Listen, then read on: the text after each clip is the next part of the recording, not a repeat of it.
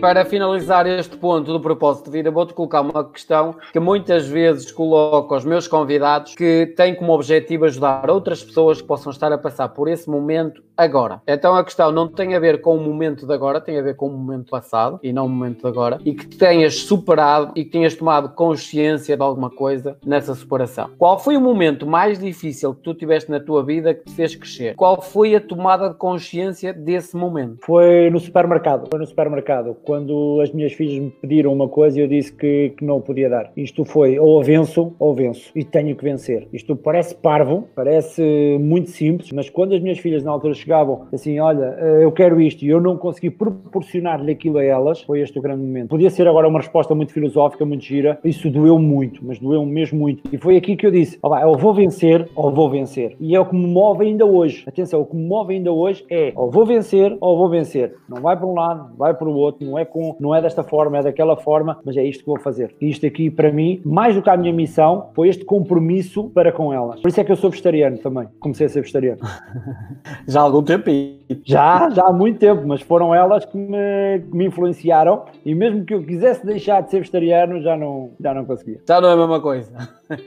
Olha, vamos entrar então na terceira base, o sucesso tem a ver com disciplina. E aqui a pergunta é muito simples. Consideras-te uma pessoa disciplinada? Sim, muito. É assim, posso não ser organizado, mas sou muito disciplinado. Quando comecei, tinha como disciplina todos os dias fazer uma publicação. Todos, todos os dias tinha que fazer. Podia estar sol, podia estar chuva, podia não ter internet em casa, podia não ter alguma coisa. Todos os dias eu tinha que fazer uma publicação no blog. Todos, todos. E então assim fazia. E agora faço exatamente a mesma coisa. Todos os dias eu quero contribuir para as pessoas e eu sou muito disciplinado nestas questões, na congruência e naquilo que eu assumo como, como verdade e como para ajudar o outro. Por isso aí sou muito disciplinado. Agora, organizado com coisas mundanas, aí não. Aí já não me considero tão organizado, mas disciplinado muito. E foi uma das, foi uma das características que me ajudou também a chegar onde cheguei agora, foi esta questão da disciplina. Fazer, fazer, fazer. Mesmo não tendo vontade, fazer. Mesmo não, não me apetecendo, fazer. Chegava a casa todo partido e de rastro, fazia. Né? E isto ajudou muito, mas mesmo muito, esta disciplina. Não havendo disciplina, zero. Qual é a importância da disciplina no teu dia a dia? É mesmo é, é questão de criar congruência e fazer-me crescer todos os dias. Porque se eu não tivesse disciplina, esta disciplina, eu, se calhar, baldava-me. Né? Dizia assim, ok, porque é que eu hei de fazer uma publicação hoje, posso fazer amanhã? E amanhã, o que é que dizia? Pá, se posso fazer amanhã, porque é que eu hei de fazer uh, no outro dia qualquer? E então, esta disciplina cria-me a congruência e faz obrigatoriamente, faz com que eu cresça. É que obriga-me, a disciplina obriga-me a crescer. Quer dizer, eu faço, automaticamente cresço. Eu não cresço porque quero crescer, eu cresço porque tenho disciplina e a disciplina obriga-me a fazer. Isto é como ir ao ginásio. Se vais ao ginásio todos os dias, mesmo que não tenhas vontade, automaticamente vais ter melhor físico. E aqui acontece a mesma coisa. Quer dizer, quando eu tenho esta disciplina para co-decifrar pessoas, quer dizer, automaticamente, como consequência, já vou crescer. Por isso a importância que é, ah, isto não está a funcionar. Por exemplo, a disciplina funciona para os momentos menos bons. Quando havia publicações, eu só tinha 5 likes. Tinha 5 likes no Facebook, colocava uma publicação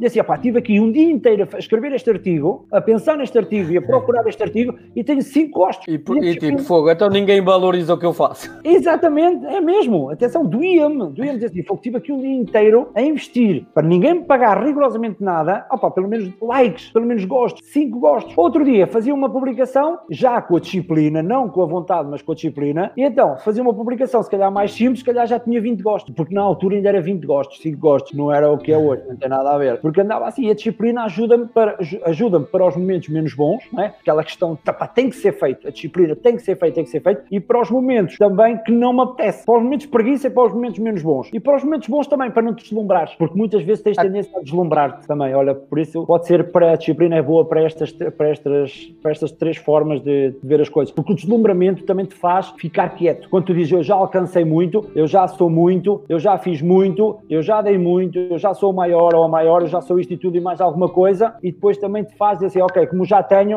já não preciso mais. E a disciplina também te ajuda a isto. Eu, por exemplo, eu neste momento a já não um precisaria, exato, eu neste momento já não precisaria se calhar de colocar análise, já não precisaria de estar ali, por exemplo, uma, um vídeo que eu faça para colocar no Instagram de 30 segundos, demora-me pelo menos duas horas a fazer e a analisar, para colocar as setas, para perceber o que é que as pessoas vão fazer, para isto, não sei o quê. Demora-me duas horas a fazer aquilo. Eu já não preciso fazer Aquele isso. trabalho que as pessoas não veem. Exato. Mas eu não preciso ver isso. Além da procura, já não digo a procura do, do material, não é? E então, isto aqui, apesar de eu já não precisar de fazer isso, mas eu quero continuar a fazer. Primeiro porque sou um apaixonado, não é? Olha, eu vou, vou partilhar uma coisa contigo. No outro dia, estive a trabalhar até à uma da manhã. Estive a dar um curso meu até à uma da manhã. Era supostamente era para acabar às 11, acabou à uma da manhã. Cheguei, fui-me deitar, o que é que eu fui fazer? Fui com o iPad a fazer uma análise. Ui. Exato.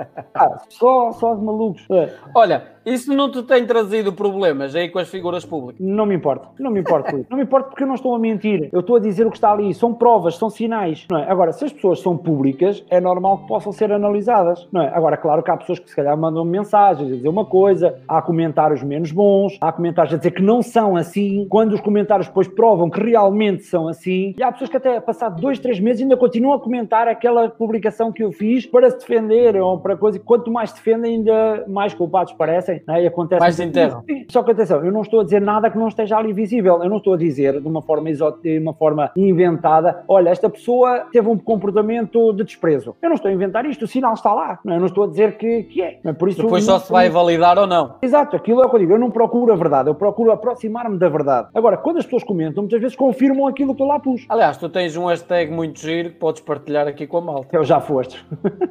tenho esse já foste e tenho outros. Não sei se era este que estavas a dizer, mas, mas o hashtag já foste. Era, era, era. Olha, vamos então entrar na quarta base de sucesso que tem a ver com o trabalho de equipa. E aqui o trabalho de equipa, quais são os três principais benefícios que tu vês dentro da tua profissão, as ferramentas que as pessoas têm e que podem aplicar ao trabalhar em equipa? ferramentas que as pessoas têm. É assim, a partilha de opiniões, para mim, é o melhor no trabalho de equipa. Claro, quando cada um contribui da sua forma, temos sempre trabalhos diferentes que cada um pode contribuir, mas aqui a partilha de opiniões é o que te faz crescer mais. Porque quando tu cresces à tua medida só, cresces à tua medida. Quando tens pessoas a crescer também contigo, aí cresces três vezes mais, é exponencial. E é esta a minha forma de ver o trabalho de equipa. Não como, ok, vamos só aqui trabalhar, trabalhar, trabalhar. Não, vamos criar formas de crescermos todos. E ao crescermos todos, aqui há opiniões diferentes e respeitar as opiniões e crescermos assim. Por exemplo, a minha equipa é a minha família. A única equipa que eu Sim, tenho é a sim, minha sim. família. E então, às vezes já temos discussões. Temos discussões por causa do trabalho. Eu, a minha mulher e as minhas filhas temos discussões porque eu gosto mais de uma coisa assim. Porque para mim aquela cor é a melhor para aquele vídeo. É melhor, ponto, ponto. E a minha mulher diz a mesma coisa. Esta cor aqui é a melhor para aqui. Ponto. E as minhas filhas dizem, olha, a, a vossa cor é uma merda às duas, não é? E depois nós fazemos como uma equipa normal. Claro que eu sou do Norte, sabes disso? Eu gosto, gosto de dizer as neiras. E, Debatem as ideias. e nós temos, há uma forma italiana e há norte. Imagina que isto aqui às vezes é uma equipa. Depois, como é emocional, ainda mais acesa são estas discussões todas. Mas são estas discussões que nos fizeram crescer. Porque eu no início colocava fotografias pá, horríveis. Porque eu, para mim, o que valorizava era a competência, não a aparência. Então a minha mulher dizia, pá, podes colocar uma fotografia mais bonita, mais apelativa. Eu disse, ai, se ninguém liga a fotografias, alguém quer saber de fotografias. As pessoas querem saber o que é que está escrito. E ela, não, não, as fotografias são importantes. Tens de colocar fotografias. Eu, não, não dá, não dá. Bum. O que é que faço? O que ela manda. Pronto, ela ganha sempre.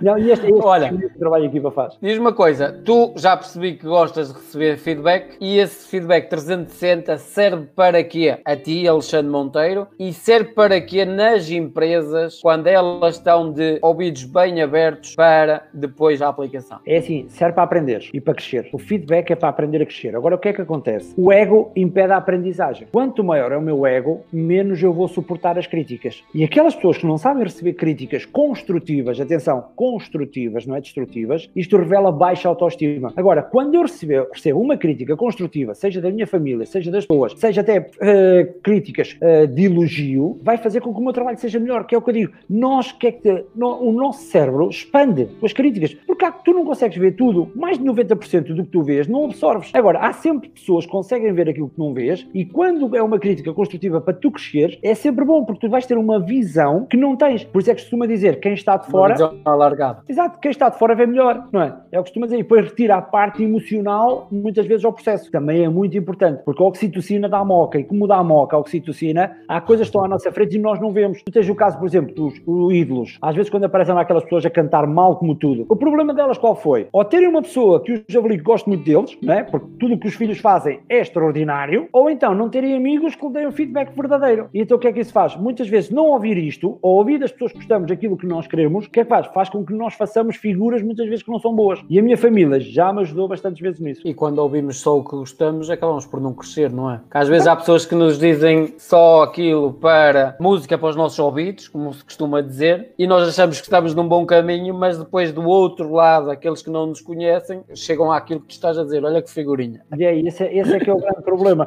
Por isso é que nós aqui em casa temos discussões italianas e, e à norte. Acesas, acesas. Muito. Olha, diz-me uma coisa, quais são as maiores barbaridades que tu ouves dentro da tua área de atuação? Então, esta é poderosa, esta. É, que é assim, assim, não tenho assim, ouço algumas coisas, ouço algumas coisas, mas não me estou a lembrar. Isto é a resposta a políticos, já viste? Ah, não me lembro. não me lembro.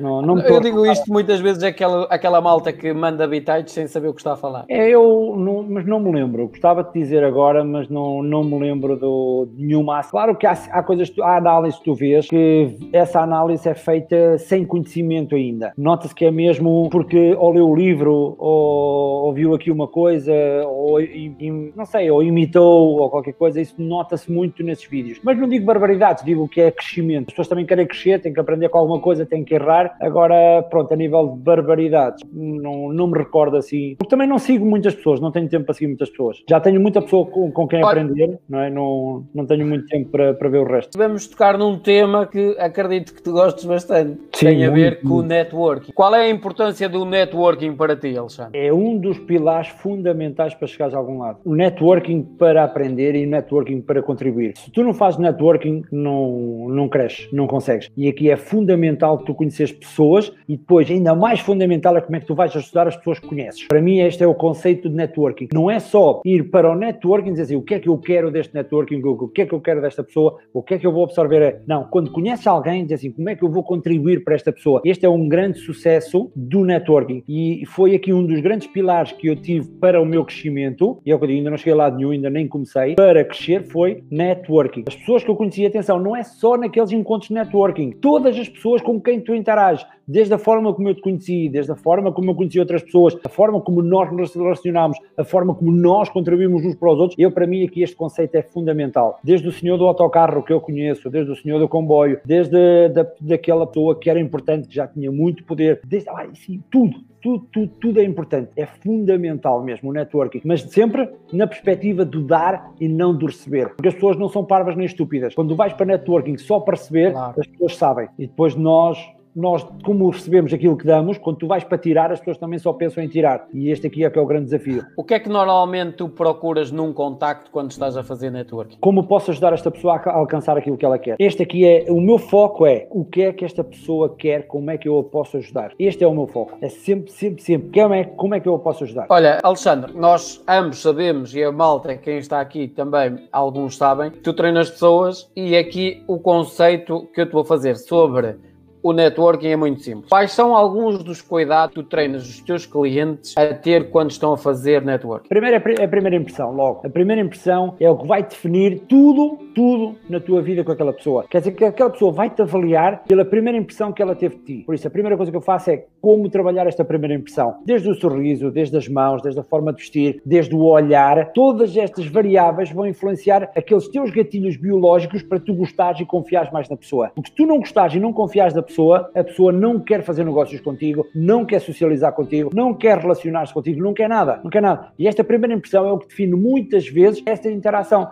Tanto que, por exemplo, no meio, no meio comercial, 54% dos negócios perdem-se por uma má primeira impressão. E este aqui é que é o grande desafio. Muitas pessoas nem ligam à primeira impressão, não ligam, não lhe apetece. Ah, eu sou como sou, para quem quiser gosta, quem não quiser não gosta. Pronto, é uma boa metodologia. Só que esta metodologia o que é que vai fazer? Vai-te cortar muitas oportunidades, porque nem todas as pessoas são como tu. E como nós gostamos de pessoas que são parecidas connosco, isto aqui vai criar um grande desafio e tu podes perder grandes oportunidades por não criares uma boa primeira impressão e não seres uh, adaptável às pessoas, ou flexível, não é adaptável, é flexível às pessoas. Tens de saber com quem estás a falar. Por isso, a primeira impressão é fundamental, pois como te posicionas numa sala é fundamental, a forma como tu andas é fundamental, a forma como tu cumprimentas é fundamental, desde o aperto de mão, que agora não se pode dar, mas a forma, mas podes fazê-lo online, como é que tu cumprimentas, como é que tu te apresentas, isto é fundamental fundamental. Porque se a pessoa gostar de ti e confiar em ti, a pessoa vai justificar tudo com pistas à volta para gostar de ti, que é o sistema de ativação reticular. E tu sabes tão bem como eu, este sistema de ativação reticular, o que é que faz? Vai à procura destas pistas. Tu estás focado que aquela pessoa é boa pessoa, a pessoa pode estar a fazer a pior coisa ou a pior barbaridade, tu vais justificar essa pior coisa e essa pior barbaridade. Não é? Agora, se tu não gostas da pessoa, tu criares essa primeira impressão boa, qualquer coisa que tu faças que até nem seja assim tão mal, as pessoas já vão dizer que tu és terrível. Por isso,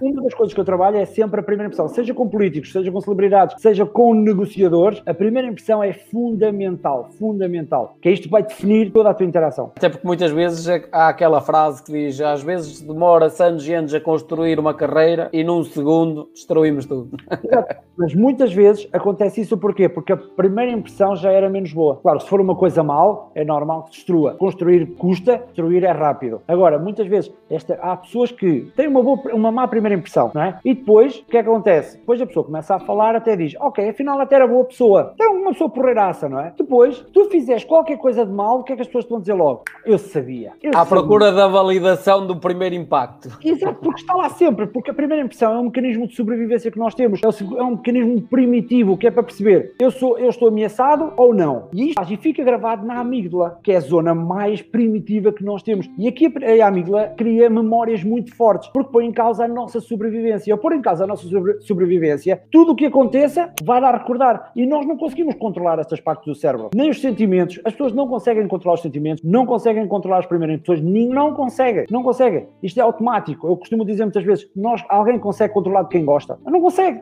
Tu consegues é, controlar os ciúmes. Essa, essa, é muito boa, porque às vezes as pessoas perguntam, porquê que aquele gajo ou aquela gaja se, se apaixonou por A ou começou a gostar da A ou B? E às vezes não existe a, a, a, a lógica na cena.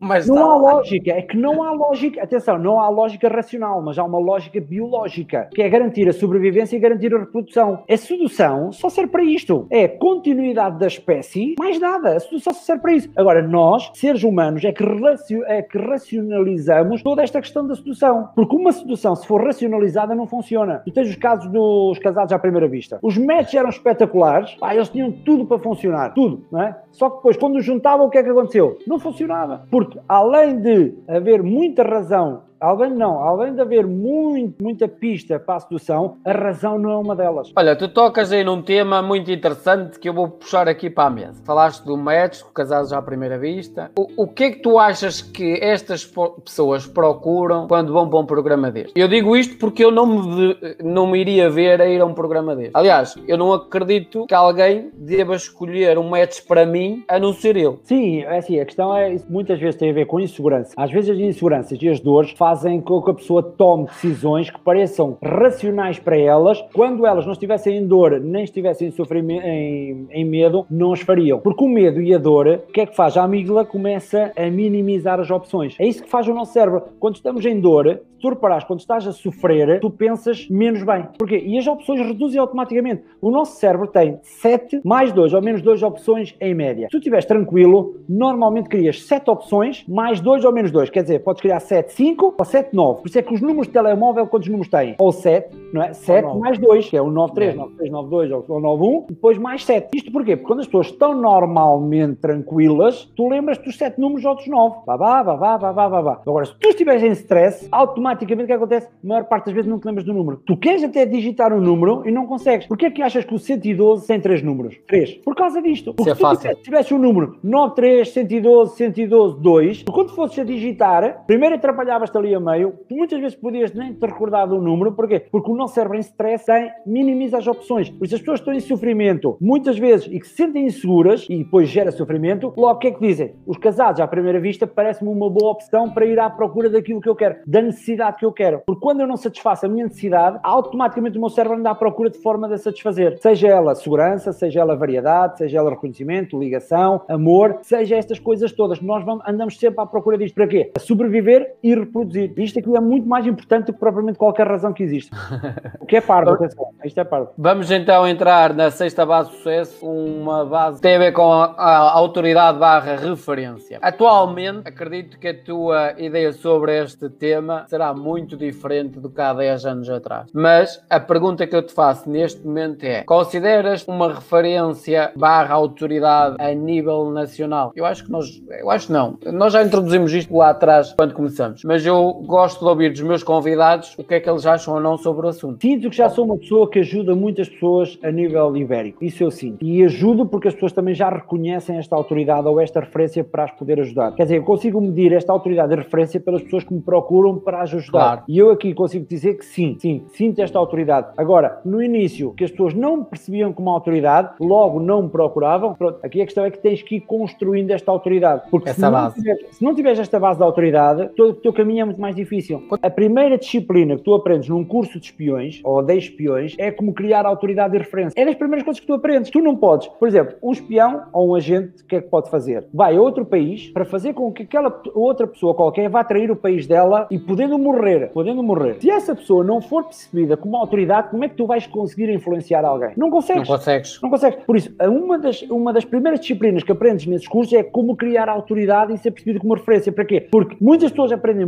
muitas técnicas de influência, muitas técnicas de fecho, muitas técnicas de pá, tudo e mais alguma coisa, mas esquecem-se da técnica mais importante, que é ser percebido como autoridade e ser percebido como referência. Porque se tu não fores, pá, Ninguém te ouve. não servem para nada. Não servem para nada as técnicas do mundo. É, e eu até falo isso no meu livro. Uma coisa é quando tu tens, eh, és visto como uma autoridade, tudo o que tu falas, as pessoas estão de ouvidos abertos para te ouvir. Quando tu não és visto dessa forma, a maior parte das pessoas fecham. -se. E é aí que eu quero introduzir a próxima questão, que é: algum dia tu pensaste chegar a este nível ou superaste muito o que tu pensaste? Não superei o que eu pensei. Atenção, não sabia que ia chegar a este nível. Não sabia. Mas pensar, pensei. Olha, eu queria uma coisa que é parva. Eu, eu, eu a minha vida é feita de coisas muito parvas, mas são coisas parvas inconscientes e que funcionam. E é chamado Vision Board. Eu acho que é a primeira vez que eu estou a falar sobre isto. Eu criei um Vision Board. E o que é que é um Vision Board? É um quadro de visualização onde tu colocas fotografias daquilo que tu queres alcançar. Eu, na altura, lembro-me de ouvir falar disto e dizia assim: ah, isto não, não funciona, isto só para parvos, de certeza, deve ser qualquer coisa parva, Bom, mas pelo menos, olha, também se tentar, também não vai fazer mal. Então eu criei as fotografias de como é que eu queria ser, o que é que eu queria ter, onde é que eu queria estar, onde é que eu queria morar, pus isso tudo nos quadros, tudo, até, até atenção, até o, o físico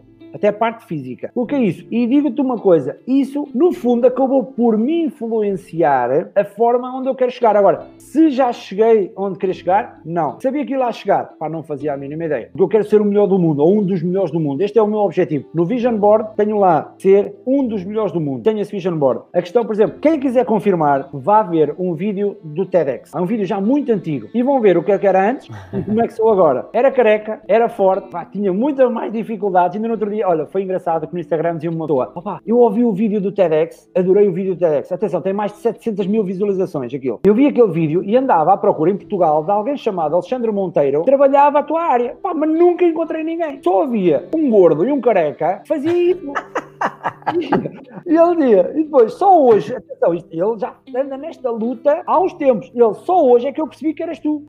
É... Um gajo com cabelo, com uma barba grande. É assim, é, mais é, magro. Exato, muito mais magro, que eu pesei quase 100 quilos, não foi brincadeira, pesei quase 100 quilos. Este Vision Board ajudou-me, ajudou-me. Não sei como, não posso explicar, não sei se é esotérico, se é universo, chama-lhe o que quiser. Pá, eu é, engraçado, é engraçado que estás a falar do Vision Board e eu tive o primeiro contacto com essa técnica no filme The Secret em 2002, em que eles explicavam uh, principalmente os milionários que utilizavam esse Vision Board para chegar a onde chegaram e que mais tarde ou mais cedo era quase aquilo que tu estás a dizer. O universo conspirava a favor deles para os meter no sítio que eles pensaram muitos anos antes. Sim, eu tive formação com o Jonas Saraf, que é o, o responsável pelo, pelo Vision Board. Ele ensinava, além de ensinar técnicas eh, mentais, porque ele, o foco dele não é só só Vision Board, havia outras técnicas mentais para decifrar, porque assim, a minha área de decifrar não é só focar-me em decifrar, é ir todas as disciplinas que me ajudam a decifrar pessoas. Então, uma das minhas formações foi com o Jonas Saraf, desse do segredo. Foi onde eu aprendi o Vision Board. E ele também fala lá no segredo do, do Vision Board. E é, é. muito engraçado. E a visualização criativa.